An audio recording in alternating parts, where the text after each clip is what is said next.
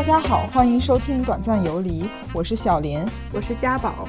这是一档游离于两点一线以外的播客，我们将跟大家聊一聊身体的短暂游离，思绪的短暂游离。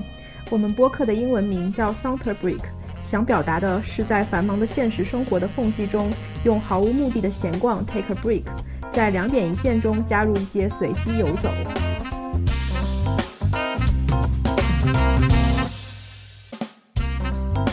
给我们看完之后，还开玩笑说这些是不是一些滞销货？马蒂斯自己没有卖出去，然后砸在手上的作品，因为可能很多都是出自他人生最后阶段的一些收藏品。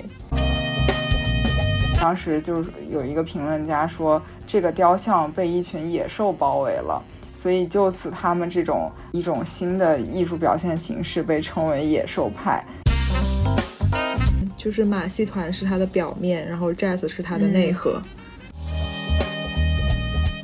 听众朋友们，大家好，欢迎收听本期节目。啊，我们这一期节目准备开一个新的系列，那就是嗯大师系列。第一集我们打算先从马蒂斯开始。为什么要先从马蒂斯开始呢？去年就经历了很长一段时间的风控的时候，然后我就有在想，我应该在我的房间里面挂什么样的画呢？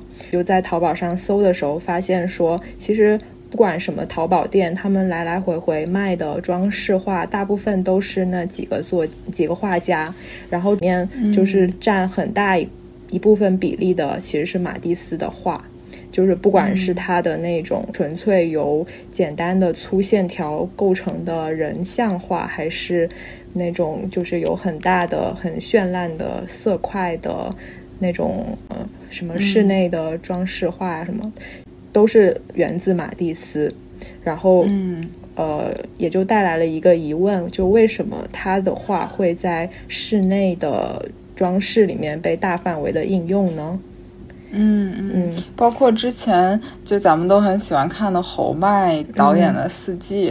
里面也出现了很多马蒂斯的画，作为啊，就是这个主角家里面的一个装饰画。嗯，然后我觉得可能因为最近你有没有听到两个词，一个是松弛感，还有一个是多巴胺穿搭。嗯，啊，就相信大家如果网上冲浪的话，这两个词应该都挺多见的。嗯嗯，我觉得其实这个松弛感为什么？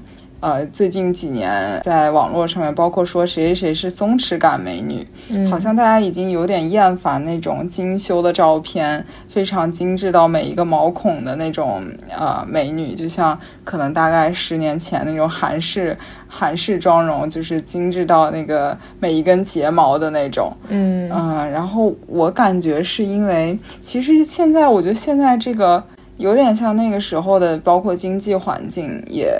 不太好，但是差别可能那个时候还有战争，我们现在可能没有这种全球性质的战争。但总之，反正感觉大家对未来的预期不像啊，比如说像九十年代啊那么好，觉得我们要进入一个新世纪，充满斗志。嗯，那现在可能大家觉得有的时候会遇到一种无力感，然后那。在这种无力感中，我们觉得是不是先活好当下会比较重要？所以我怎么开心怎么活。然后，所以就是呃，给我的感觉是马蒂斯的画里面会有一种，嗯，给人带来比较轻松、比较愉悦的这种感觉。对，嗯，包括它里面画的一些女性形象都是很惬意的躺在那里，我觉得也是一种松弛感。包括它也，嗯，不会像以前的那些。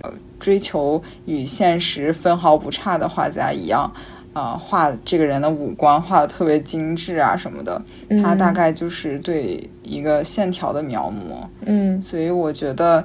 嗯，尤其像更多他不画人物的时候画的一些，包括他后来这种剪纸作品，都是一些大色块嘛。嗯，这个让人感觉也是非常直观、非常直接的一种美学体验。嗯嗯，所以我是这么理解的，就是如果我要选一个装饰画挂在我的家里面，我现在应该也不会选一个像比如说冷军的画，像照照相机照出来的一样。这个。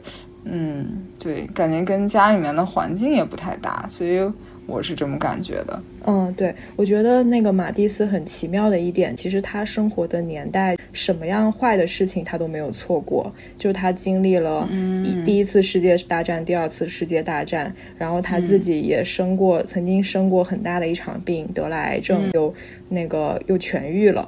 所以，但是。不管他经历过多少事情，他在画里面呈现出来的始终都是一种很热情洋溢、很有生命力，甚至是有点柔情似水、很甜美的风格。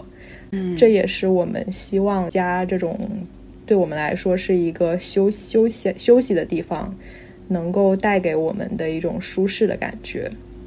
嗯嗯嗯，对，所以我们今天就想。嗯，聊一下马蒂斯这个人，他的生平，然后他是为什么在艺术史当中会就是突然出现他这样的一个风格？我们知道他是知道他是野兽派的一个代表人物嘛，但是其实他并不并不是画野兽的，然后他的画也不像野兽派这个名字听起来这么的很有攻击性，对，很恐怖的那种感觉。对，其实就是野兽派这个风格，呃，这个名字并不是说野兽派画家自己起的，嗯，他这个其实也是被评论家啊给予的一个标签，有点像印象派，就印象派也是。啊，他们一开始参展肯定是跟古典画派这个是差别很大的。那评论家就很毒舌嘛，说你这画了个啥？你这是画了个印象。对，其实呃，野兽派也是一样的，就是当时他们也是把这个画挂出来的时候，这个展厅是中间有一个古典的一个雕雕塑作品，四周挂的都是这些画家的画。当时就是有一个评论家说，这个雕像被一群野兽包围了。所以就此，他们这种一种新的艺术表现形式被称为野兽派。嗯，对。但其实当时就是，就其实马蒂斯本人他的那个画的风格也是一直在变化的。然后那那个时期他的画就是在展出的是那一幅很出名的戴帽子的女人，就是他在画这个妻子。对，他就大胆的用了很多呃五颜六色的色块，线条也非常的粗犷。所以从那些学院派的画家来看，甚至是可能从我们现代人的视角来看，它也称不上是一个非常优美的画，所以它会被称为野兽，也是有它的道理的。对，所以就是以你举的这个例子来说，呃，为什么就是它跟学院派画家的这个差别就在于？嗯，当时的学院画派，他们可能更多的是还是对现实的一个描绘。比如说，我画一个人像，包括我画一个建筑、画一个景色，它都是力求跟现实是保持一致的。嗯嗯，但是包括像我们现在当代艺术，还有当时那个时代的现代艺术，像高更啊、梵高啊这些艺术家，啊，他们更多的是想通过自己的笔触。啊，表达自己主观的情绪，或者是主观的对于这个世界的看法。但是他跟梵高的差别又在于，梵高他，呃，比如说他画那个星夜 （Starry Night），他还是在画夜晚，还是在画建筑，只不过是通过他的视角对这个现实有一些扭曲。嗯，那嗯，其实到了马蒂斯，包括更马蒂斯后期的一些东西，他其实是完全。基本上脱离了现实的，是对自己自己主观的一个表达。比如说你刚刚说那个戴帽子的女人，她的脸是绿色的，怎么会有一个女士脸是绿色的？嗯啊，所以就是嗯，像像你说她她用绿色不一定是画草，用蓝色也不一定是画天空，她是通过颜色来表达自己的一些情绪和想法的。嗯，对。可能他觉得他看到的就是这个这种颜色，嗯，或者是比如说对一个情绪或者当时这个氛围的一个表达，嗯，对，嗯。嗯，然后我们说说就是马蒂斯这个人他的生平吧。其实他一开始是跟画画没有沾边的，他祖上从没有人从事画画，但是他。后来自己决决定要画画，并且觉得就是他之前是觉得干什么都很无聊，直到他发现画画可以让他找到热情，他就开始毅然决然的投入到这个事业里面了。嗯，对，这句话就是我们看这个 UCCA 的展也是。大概就是第一还是第二个展厅里面就有这句话，嗯嗯，就是感觉他找到了自己生命的热情所在。哇，我当时看这个话就好感动，我觉得什么时候我也能像他一样，就是找到一个自己愿意为之，嗯，付出努力又乐在其中的事情。对，而且他可见我还没有找到，而且他很幸运的在他二十岁左右的时候就找到了。嗯，而且这个好像也是个契机。他当时好像生病了，然后他爸妈可能对他的期许也是继承家产吧。嗯，就是，然后他因为生病了要度过这个疗养时光，他妈就给他准备了一些颜料、画笔什么的。然后他拿起画笔的那一刻，就觉得就是他。嗯，对，是的。然后他就开始，呃，接受到了一些传统画法的那个训练。所以其实我们可以看到，他早期的很多画就是很传统的，然后用色也非常的暗淡。嗯，然后他就感觉他还是，他当时应该是有学过一些学院派的画法，就比如说到对人体结构的那个习作啊，就咱们在这个展里面也看到。对，嗯，还有透视画法，透视画法。对，嗯，对，就早期他的画还是有在有三 D 的。直到后面就是逐逐渐的变成了二 D 的扁平化的风格。嗯，我感觉就是他整个他的艺术历程就是对，嗯，就是他一开始画古典，然后后来又受到了印象派点彩画的这种画法的影响，但他感觉就是他每一个阶段都在寻找自己最想要的那种表达方式。就是他一开始画这种。学院派的画法的时候，他觉得还是素手素脚的，嗯嗯，然后他才到后来才逐渐找到这种更适合自己的画法。对，在他就是从传统画法走出来中间，他有一段时间是比较像印象派和点彩派的那种画法，就是他也会走出去写生，把他看到的风景画下来，用一些点状的。呃，色彩来表现，嗯嗯，就是这个点彩画，其实最著名的是那个修拉的大丸岛的女人星期天下午，嗯，对对对，是吧？对，那个就是就是好多点点，像马赛克一样，然后它构成了整个画儿。对，其实它有点像我们中国的工笔画。就是非常的精致，他要画那样一幅画，应该要画非常久。对，也有点像那个呃土耳其的细密画。细密画，对，嗯，他是受了那个什么希涅克的影响。嗯，对，就是修拉的一个那个弟子。弟子，对。但是其实虽然这种画法可能在当时是很很前卫的。但其实你说它前卫也挺前卫，说它框架太多也也是，它是严格要一笔一画的这样画下来。其实就是马蒂斯自己也会觉得这种画法无法真正表达他想表达的东西。嗯，所以他还是走向了大色块儿。对，就是他，我记得他好像说这种点彩画，点彩画在他看来是。对视觉的挑逗还是什么的？嗯，对对，我会觉得，就是我看到点彩画的时候，我会很惊叹它的工艺、它的技巧，但是我不会感受到非常强烈的情绪。哦，有道理。嗯，是哦。嗯，就比如说，你想那个大丸岛那幅画，你感觉到什么情绪呢？感觉有一点，有一点。就每个人好像像一个木偶，没有生命的一个一个一个形象。对，虽然他确实，他确实是表描绘了一个非常静谧的场面。嗯，对，所以就是我们去看的这个 UCCA 的展览，它的名字叫马蒂斯的马蒂斯，所以就是从这个展览其实能比较有一个粗线条对他一个生平，包括他。艺术表现形式如何变化的？啊这整个一个框架有个比较好的了解。嗯，嗯，对，它其实是选自在马蒂斯家家乡的一个马蒂斯艺术馆的三百多个展品。然后，其实我们看完之后还开玩笑说，这些是不是一些滞销货？马蒂斯自己没有卖出去，然后砸在手上的作品，因为可能很多都是出自他人生最后阶段的一些收藏品。嗯，对这个真的就是他手里的画儿。对，但其实还是有一些杰作在里面的。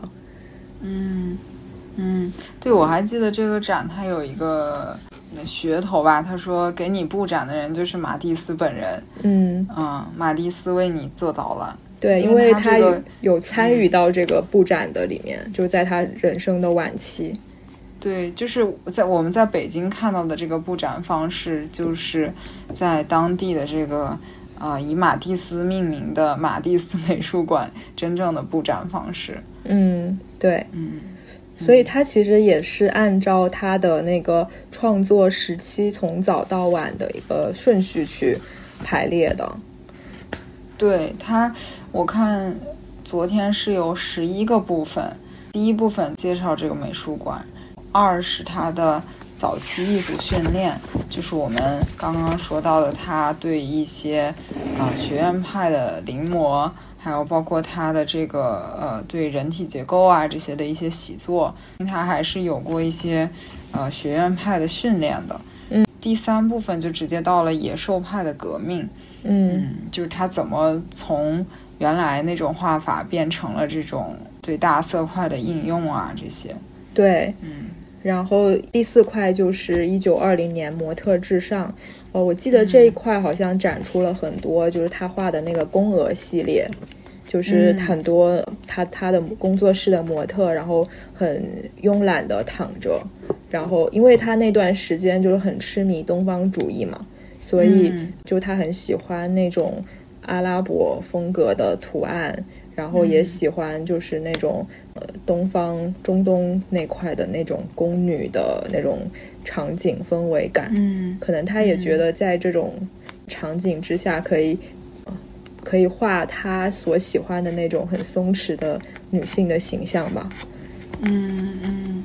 嗯然后第五部分塔西提之旅，就嗯塔西提其实就是大溪地，嗯啊、就是我们熟知的高更艺术创作大爆发的那个地方。就是一个岛，它在太平洋上，嗯，包括像高更画的很多那种深色皮肤的女性，这种画作都是在那儿创作的。应该高更好像还在那儿有一些那个嗯风流什么的风流韵事。风流韵事。然后高更其实就是呃《月亮与六便士》的主角嘛，就是辞掉了一个股票经纪人对，呃的工作，去了这个大溪地，也哎是塔希提这个岛上面去画画。而且他是抛妻弃子，所以当时就 就引起了很大的舆论。然后我还看到，其实高更他不是第一个去去这个塔希提岛的欧洲画家，之前还有一个苏格兰的画家也去过这个岛，他是第一个。但是他跟高更的那个人生轨迹是反过来的，他是先做画家，然后最后他又变成去银行家。就他放 他放弃了他的那个画家的生涯，为什么呢？他他好神奇，他可能他生命中的那个热情就是做一个银行家。对，可能他最后觉得还是搞钱更重要吧。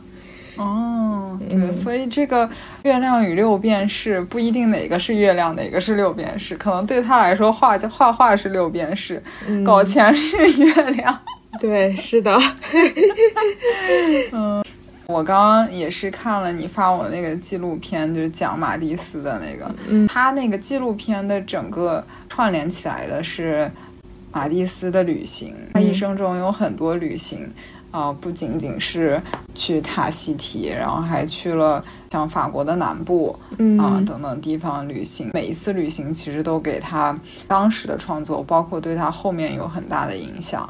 就比如说非常著名的那个，我们刚刚提到了他的一个著名的意意象，就是那个像水草或者是有点像珊瑚一样的那个一个色块，嗯那个形象就是嗯，他在塔西迪塔西提有一个叫泻湖，嗯啊、那里他可能看到了一些包括像水草啊，包括像珊瑚这样的意象。对，这个也在他后面可能过了好几年之后，他回到回到尼斯之后的一些作画都有影响。对，而且他真的是一个很可爱的老头，就是他在嗯给他的那个妻子写的信里面，还画了他自己在海里面和鱼一起游泳的小画。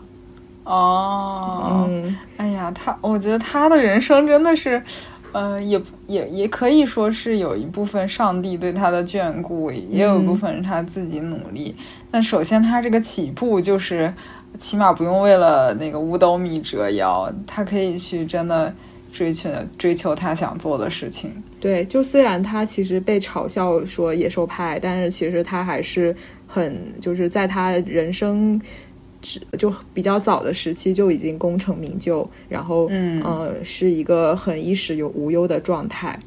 只是对我看那个纪录片，他在这个地方旅游获得了什么灵感？我嗯想，它里面那个纪录片，哎，我忘了是纪录片还是哪里说，人生只有一次，要按自己想想想做的事情、想想追求的事情尽早去做嘛。嗯然，后我在想，我能不能也这样呢？你也可以我能不啊。能不上班呢？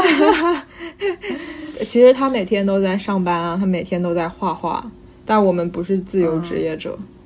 嗯，是的，是的，所以这就是人与人的差异。对，是的，他他就是虽然衣食无忧，但是他时不时的创呃进入一个创作瓶颈，然后他就通过旅游来找到新的灵感。嗯嗯，好快乐。是第六个部分是风格的极致，是一九四零年代。嗯，嗯，这部分是纯的线条的那些对人脸啊，包括这种形象。还有就是那个大色块的光，他他对光线的那种描绘。嗯对，这、哦这块我印象比较深的就是一个一幅画，是他画那个窗，然后那个窗哦都是彩色，呃，这个是塔西提之窗，然后还有一个是哦他画那个红色、蓝色的窗，绿色的窗户。有黄色的光从那个窗户中间洒下来。这段时间就是他画很多那种工作室里我里面的场景，通通过一、嗯一一一个窗户可以看到外面的场景。哦，就是他其实他的画作里面有一个意象，也是窗或者门嘛，就是一个嗯开口。对，就可以把那个这个画的主要的部分通过窗给它框起来。然后他经常都会把他的画里面的人，就是画成一个留白的状态，其他的人是、呃，其他的部分都是非常鲜艳的颜色。呃，我那天在 UCCA 看展的时候，就突然就悟了，就是其实我们、我们就是坐在室内的时候，如果光线特别特别强烈的时候，其实我们看可能看别人的时候，确实那个人是看不太清楚的。哦，是，这就是背光，人眼嗯其实也会有这个。对对对，所以就是反而注意力被这个房间里面其他的食物给那个吸引到了。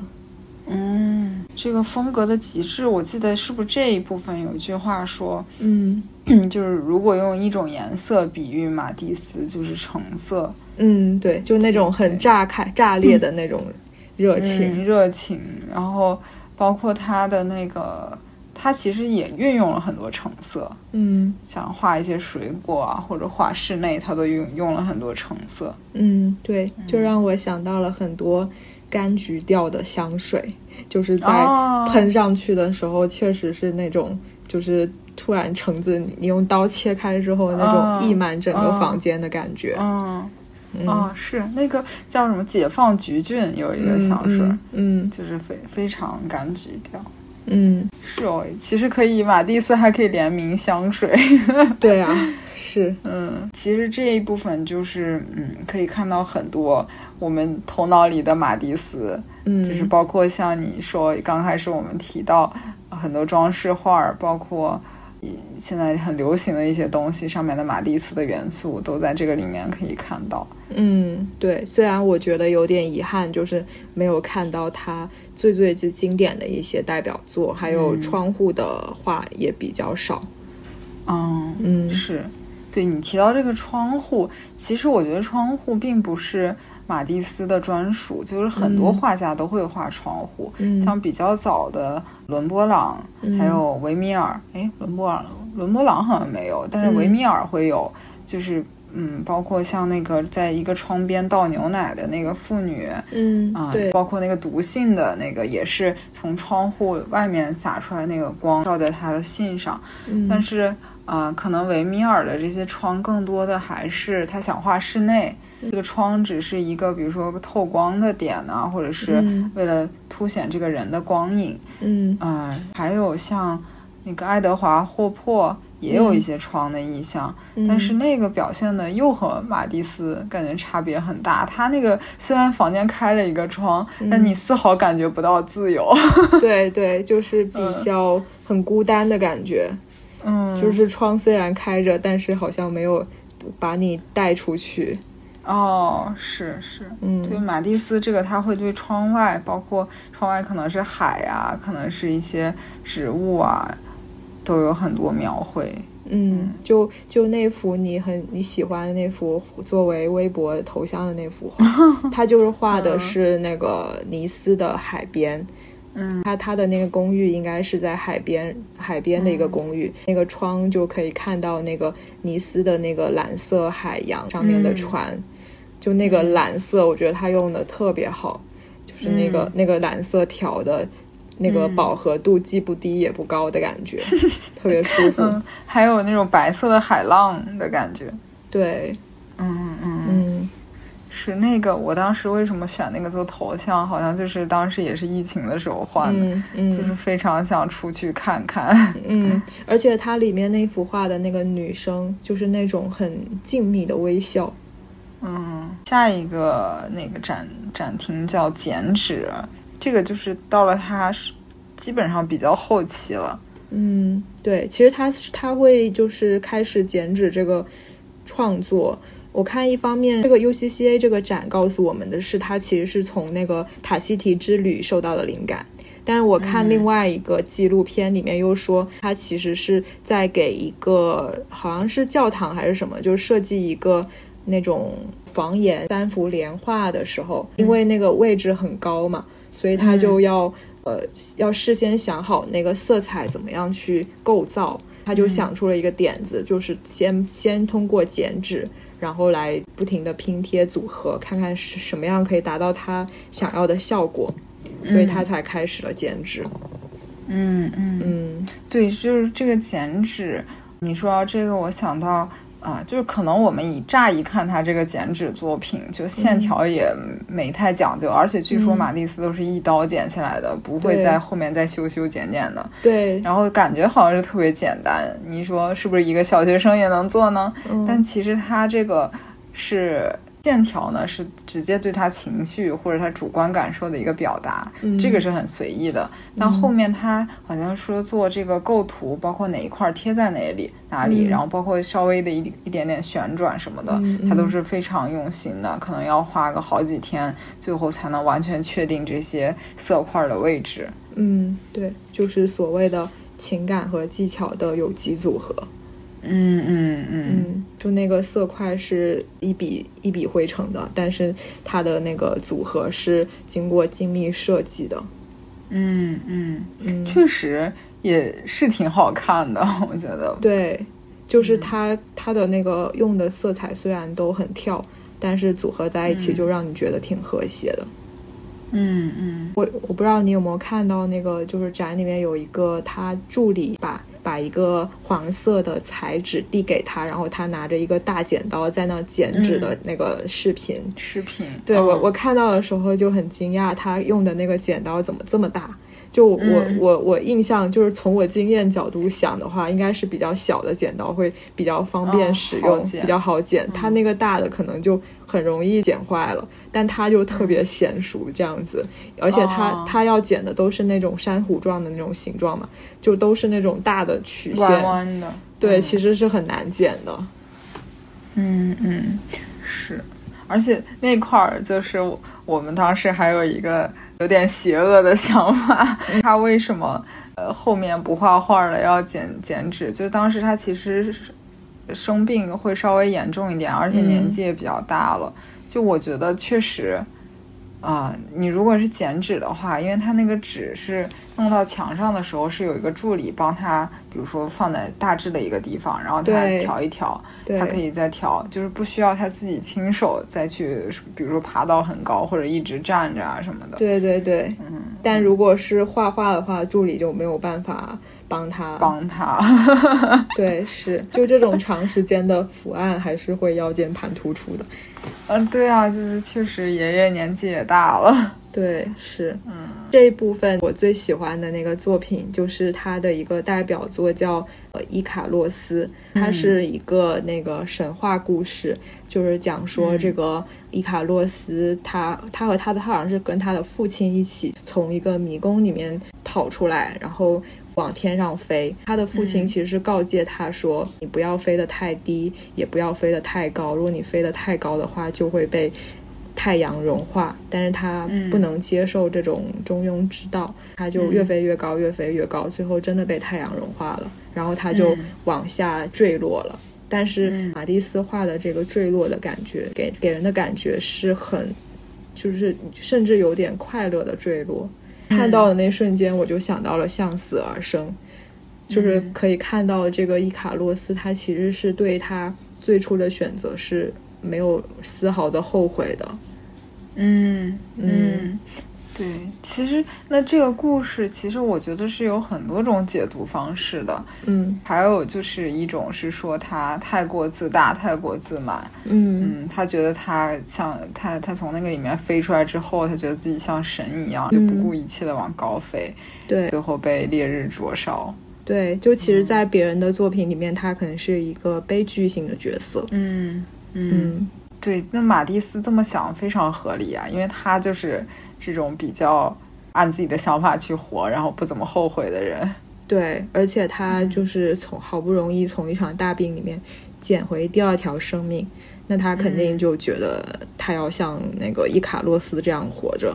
嗯嗯。你说的这个系列，它是做用剪纸做了一本书，名字叫 Jazz，就是爵士。嗯啊，其实好像，嗯，它这个书一开始也不叫这个，叫马戏团。然后后来就是随着内容不断的扩充，然后最后叫了 Jazz。然后我觉得这个也合理，因为当时就是我看这一系列的展品的时候，给我的感觉就每张画都是有一种，嗯。愉悦、天真，然后但其实又有一些悲伤，或者是对很残忍、忧愁、残忍。对，里面还有一个话，就是给我印象深刻的是，啊，叫《白象的噩梦》。对，就是他被那个扎的扎被刀扎了。嗯。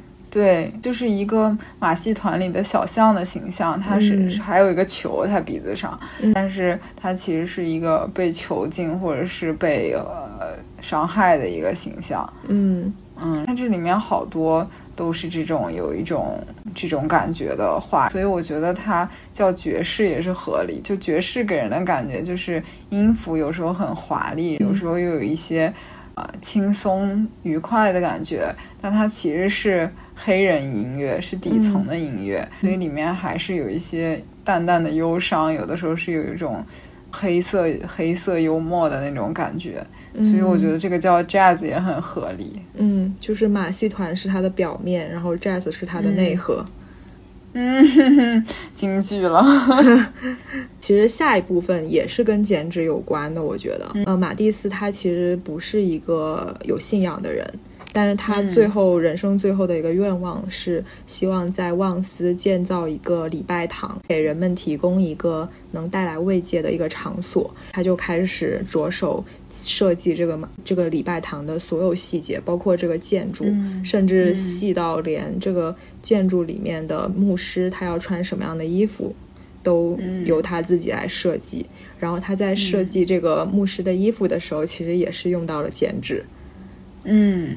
对对，包括他对玻璃花窗的设计，也是那种大的色块，不是像以前，啊，像啊巴黎啊那些教堂，它那个色块都很细，然后最后还是摆出来一个，比如说像花儿，或者是像一个宗教形象的这种玻璃画窗，它那个就是纯纯的一个大色块儿。嗯，对对。然后不知道为什么，就是虽然它就是在设计这些里面，它可能用的其实就是一些呃一些形状几何形状的不断的重复。但是，就是能在这种重复里面感受到它的那种神圣感、宗教感。嗯嗯嗯，对，包括他对那个圣母与圣子这个形象的表示，就是以前，嗯，包括古典画派，圣母与圣子，那个圣子的真的是个婴儿 baby 在他妈妈的怀里。对，然后他这个也是，我看他是那个大门的上面有一个圣母与圣子，就感觉这两个人。年龄差的不是很多，就这个孩子感觉至少是个青少年，嗯，然后他的画法也是就他一贯的那种只有线条的画法，就是黑白线、白色、黑色线条的画法。对，就真的是，嗯，比如说他画一个人脸，真的是一个圆，然后里面眼睛、鼻子、嘴巴，嗯，差不多他就画完了。然后，嗯，那个。那个那个展厅里面，我记得还有就是一连串的三个头组在一起的那个，对，然后而且他的名字就真的叫三个，他名字真的叫三个头。就是我我一看那个画，我说嗯，为什么有三个头？结果人家那个画名就叫三个头。对，然后就三个头挤在一起，感觉是很亲密的关系，不知道是有点像。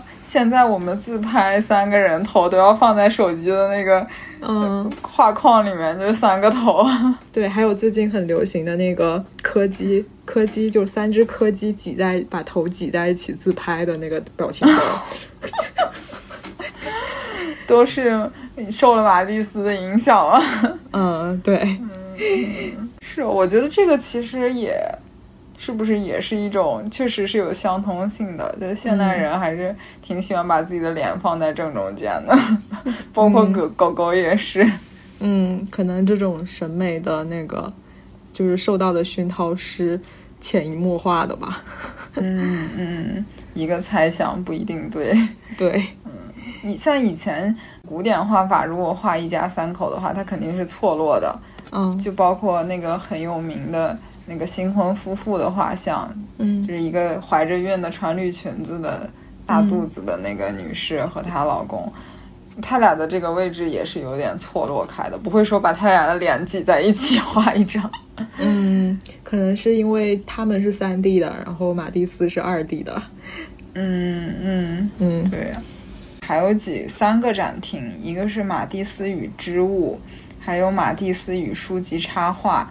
然后是马蒂斯野兽派与中国现代绘画，我觉得这三个都不像前面的是根据时间先后这样排列的，嗯，这三个可能是是指他呃几种比较有名的创作方式和他与中国的关系。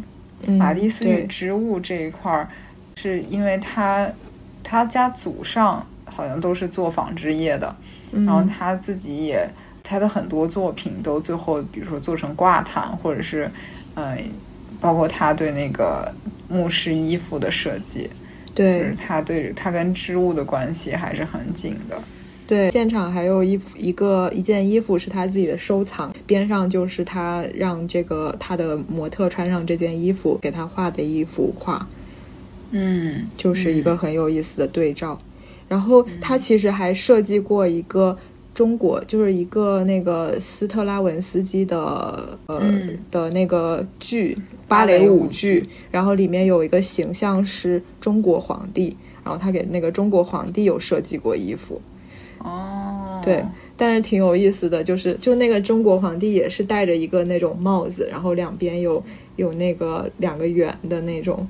嗯，但是就是除了这古代的官帽。对，有点像官帽。然后除了这个元素，其实我觉得大部分都是他自己想象中的那种东方 皇帝的形象。哦，嗯，马蒂斯应该没有来过中国，他去的东方应该是像摩洛哥这种地方。摩洛哥、大溪地这种也都对他们来说，可能都算是东方色彩的吧。对，而且我发现他的那个工作室里面，就是后面就是挂了一副匾，呃，对，挂了一副匾，是四个中文的匾，中国字。对对，应该是像莫奈呀那个年代，真的是有一股东洋风刮过去。对，是的，嗯就莫奈莫奈自己也画了很多，对，穿和服的嗯，人。然后像应该是维米尔的画里面会出现一些中国的瓷器，但他那个更早了，可能是跟我们的明朝相对应的时期。跟丝绸之路但是这种对于。遥远东方的想象，对于这个西方画家来说还是挺重要的一个表现。嗯，对，然后还有就是马蒂斯与书籍插画，就是他就包括我们刚刚提到的《Jazz》那本书，他嗯其实做了很多，做了很多书，相当于嗯，对，他还给那个就是法国一个很著名的摄影师叫布列松，他的那个嗯。代表作《决定性瞬间》设计过插嗯。他的封面。嗯嗯。嗯。啊，我就说这部分还有一些其他画家，就是也是做插画的一些作品，嗯，对，但是应该好像还有一个毕加索的画放在那儿。对是，嗯嗯，不过就是你对比，就同为野兽派，嗯毕加索和他，确实毕加索比较野兽。如果非要看字面意思的话，对，就是毕加索比较立体吧。就他感，你想野兽呢，就是对一个东西撕碎，然后毕加索嗯确实撕碎了。对，嗯、反正我我是就是一直对毕加索比较无感的，可能因为我不太喜欢他那种很凌厉的画法吧。嗯嗯。然后最后一个部分就是和中国的关系。嗯嗯，这个部分他一开始讲了一个马蒂斯在中国的代言人一个人，嗯然后这个画家他呃对马蒂斯的一个评论是什么？他那个说话的那个口气应该是民国时期吧？什么？嗯当今法兰西艺坛有一人物，什么名曰马蒂斯，然后就是说他是对整个艺术的一个颠覆啊什么的，他有自己的画法。对对对，哦，然后那个里面还说徐悲鸿特别讨厌马蒂斯，然后嗯徐悲鸿和那个徐志摩，徐志摩还针对马蒂斯有一段争论。嗯，对，而且马徐志徐徐悲鸿真的是头号黑子，他还把马蒂斯起了外号。对，给他起外号叫马蒂斯，真的很幼稚。嗯，他就是那种学院派、学院派的影响嘛，还是要追寻追求真实的。对，所以这就是他之后一直在画马的原因吗？你是徐悲鸿的黑子吗？之前不是，现在可能是了。对，你就没无法想象一个在我们国家备受推崇的一个画画家有这么幼稚的时刻，给人起外号，对，而且他们就真的很像那种无脑黑。对，而且他们当时其实跟我们现在在网上就是发黑帖差不多，他只是他们把那个帖子直接发到了报纸上，嗯嗯，是写写各种文章去黑他。嗯嗯嗯，那个论战有点像现在在网上互喷，其实。对，是，然后这基本上就是全部这个展览。对，总总的来说，我觉得还是就是信息量还挺大的，就还是能嗯学到很多东西的。虽然就是他的字特别小，看特别费劲。嗯，真的，就是我感觉得至少离它二十厘米才能看得清。对，但是由于很想离得近，又不停的被工作人员制止说不能离太近，因为他们画的线又很远。咱就是说字儿大一点儿，就怎么了呢？就是格调不够了，是吧？没有神秘感。对，嗯但总的来说还挺好的。嗯，是这个展，其实它好像是去年还是前年就要来，然后因为疫情一直没有来，嗯，对。然后以至于我都忘了我之前买过一个超级早鸟票。对，而且它好像号称是马蒂斯在国内最大规模的展览，对。大陆最大规模的展览。而且我觉得我没有想到人会这么多哎，我一。直还就是可能是我的这个信息误差，我还觉得马蒂斯，嗯，没有那么的火在国内。比如说，他肯定没有梵高那么火，没有莫奈那么火。对，如果那当然了，但如果是梵高和莫奈的话，可能就是呃每一幅画都要去排队的状态了。哦，确实，对，就跟那个卢浮宫的蒙娜丽莎一样。嗯，但总的来说，我觉得就是北京的那个看展体验其实一直都还可以。就是我我今年有去过几次，就包括像嗯杭州、上海，然后嗯那个武汉还有长沙的博物馆。可能是因为他们博物馆就相对没有北京的那么多，上海还好啦，但其他的可能就相对没有北京这么多，可能就会集中了大部分想看展的人都挤在那儿。就我最糟糕的一个看展体验，今年去看那个杭州的那个美院的宋画展，它是有有很多真很多好东西的，呃，包括像那个《木富春山居图》啊什么的。就有很多宋代的名画家的画，然后，但是就是寸步难行，每一幅画都是要排队的状态。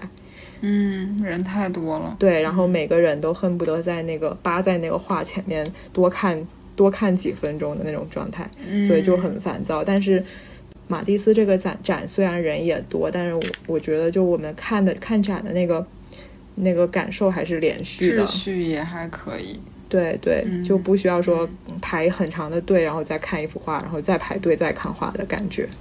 嗯嗯，我之前也是在上海看那个大英博博物馆的展，也是你这种体验，就是每个画都需要排队，尤其是很有名的那几幅。嗯，而且我那个还是工作日，不是周六周日。嗯，然后人都特别多，不过那个。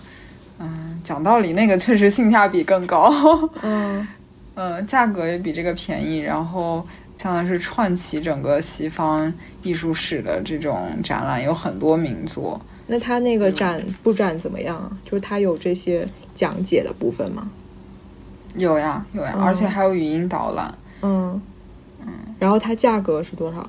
我也买的早鸟票，八九十吧，反正。嗯，但是它内容更多一点，是吧？啊，对，它因为不是个人展嘛，有好多名家的，它是有名家名作的。我之前看了好多，要么比如说有莫奈的，但是是莫奈比较一般的那种画，要么就是一个不太知名的，尤其怎么说，不能说人家水平不行吧，但反正是不太知名的画家的名作。嗯，那个展确实还不错，但是确实人也多。嗯，对，嗯，而且有很多小朋友。嗯，哎，我们这次好像很少看到，就是带着家长的小，带着小朋友的家长，带着家长的小孩。嗯，对。但这次他还专门做了一个给小朋友的导览。对，然后我一开始，我从一开始的不屑到后面每一个都听了一遍，就发现我没有听。嗯，他讲的怎么样？我觉得他讲的很好，哎，就是他不是那种为了配合小朋友，然后故意做的很低质的那种。他是真的有在后悔没听，对，他是真的有在认真引导的，而且他的那个就是他虽然很多话下面都有比较长的那个解读嘛，但是他那个文字的解读和他那个语音的解读是不一样的哦，对，所以是可以相辅相成的。哦啊，后悔，难怪你看的那么快。因为我没有听，我以为就因为我以为是那种小朋友们大家现在看到的这一幅，我以为是这种，然后没有没有，他很克制，他会会有一些引导性的语言，比如说在看那幅，就他不是有一个那个展出的他的收藏的衣服嘛，然后我我是先看的那个画画那个衣服的那幅画，然后他有在引导说你可以发现一下，在这空间里面其实是有这件衣服的啊什么的。会有这种引导，但是对成人来说也不会显得幼稚。嗯嗯嗯，我还回来仔细看了一下他那个给小朋友的导览册，嗯，然后那个册我觉得做的也很好，就它有一部分是给你一个呃一页纸可以剪下来，那个纸上有很多色块，嗯你可以用那个模仿马蒂斯一样进行创作。你你从那个那页纸上剪下来一些色块，可以贴贴到下一页纸上。嗯那个下一页纸就是它有两个两个可以让你创作的地方，一个是三格的窗户，还有一个是那个牧师的衣服。嗯我觉得这个做的也很好，就是既有互动性，然后确实是跟马蒂斯的创作相关的。对，就马蒂斯其实确实他就是一个很小朋友友好的画家，就他的这种剪纸拼贴的风格，就是很容易入手的，很容易嗯激发小孩创造创造力的。嗯嗯嗯，是。哎，那就很奇怪，为什么这个展反而小朋友不多？可能还没有引起家长的注意吧。对，而且我不知道，就是因为我不是家长，我不知道家长会怎么看待，就是让小孩子去看那种裸体画，就是如果走到哦裸体画前面，他会怎么样跟这个小孩介绍？嗯，那古典的也有啊，对啊，所以就维纳斯诞生，还挺头疼的，就不嗯不像是家长好一点。对，不像是去看那种就是工艺品的展览，那它可以纯嗯粹就是介绍它背景知识什么的，不会有一些尴尬的瞬间。是的，嗯是的，是的。但可能现在的家长对于这方面的教育会更放得开一些。但我觉得未必，就是最近不是那个教科书上面，但凡有出现一些这种相关的内容，嗯然后就会有家长在那呼吁制止，呼吁把这个东西删掉。就其实现在的很多家长非常的敏感，就他生怕小孩接触到一些他认为不合适的内容。但其实我们小时候小时候的美术书上是有这些的吧？对我们就是纯野蛮生长，我我觉得我们 我们那个年代就是家长不会是那种精细的抚养孩子，而且那个年代家长没有发声的渠道，他没办法在网上说，对，而且可那个能顶多是嗯，顶多顶多跟学校投诉一下，对，如果他比较在意的话。而且那个年代，我觉得我们的父母不会那么深度的参与到我们的学习里面。就是 那时候，那时候我感觉我爸连我读几年级都有点分不清，然后不像 不像现在的家长，他爸爸听到这句话在忏悔。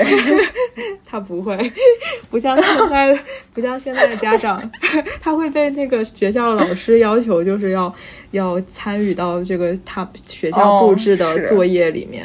是的，是的，是的，嗯给小孩子一起做一些什么手工啊什么的，对也不知道是一种进步还是一种内卷。对，是的，好的，那我们这一期节目就录到这里。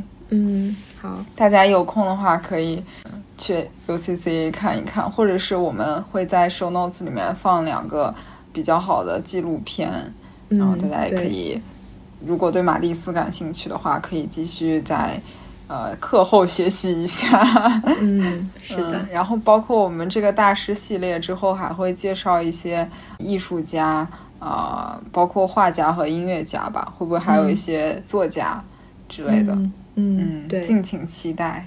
嗯对，也可以就是反向激励我和小林同学多多看书，多多学习。嗯嗯，这对观众来说是一个养成系的体验。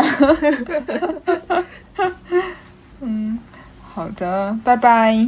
嗯，拜拜。